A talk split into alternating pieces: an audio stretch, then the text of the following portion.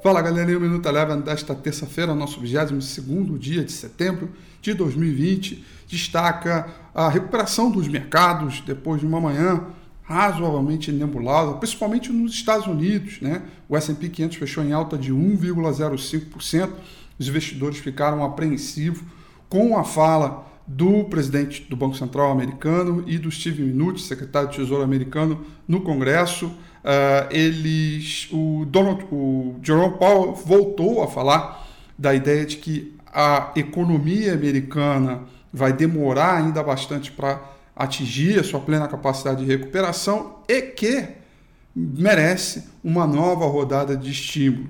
Foi esse noticiário que prevaleceu sobre a fala do presidente Trump uh, na Assembleia Geral da ONU, quando ele voltou a criticar duramente a China, causando aí mais uma vez mal-estar entre esses dois países. Mesmo assim, o ritmo foi mais forte ao longo do dia, o S&P 500 fechou em alta de 1,05%, investidores continuaram ainda fazendo a rotação entre os países emergentes, o mercado emergente hoje caiu 0,75%, petróleo em dia de recuperação subiu 0,65%.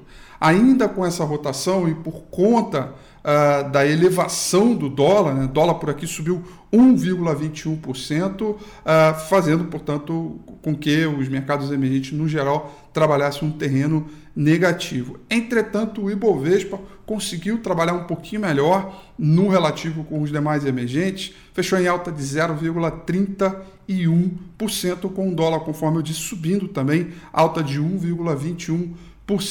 Destaque positivo para as ações de IRB, Resseguros, que subiu 6,28%, e no destaque negativo, as ações da B2W, que caíram 3,80%.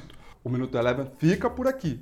Quer ter acesso a mais conteúdos como esse? Inscreva-se em nosso site www.elevenfinancial.com e também siga a gente nas redes sociais. Eu sou Rafael Figueiredo e eu te espero no próximo Minuto Eleven.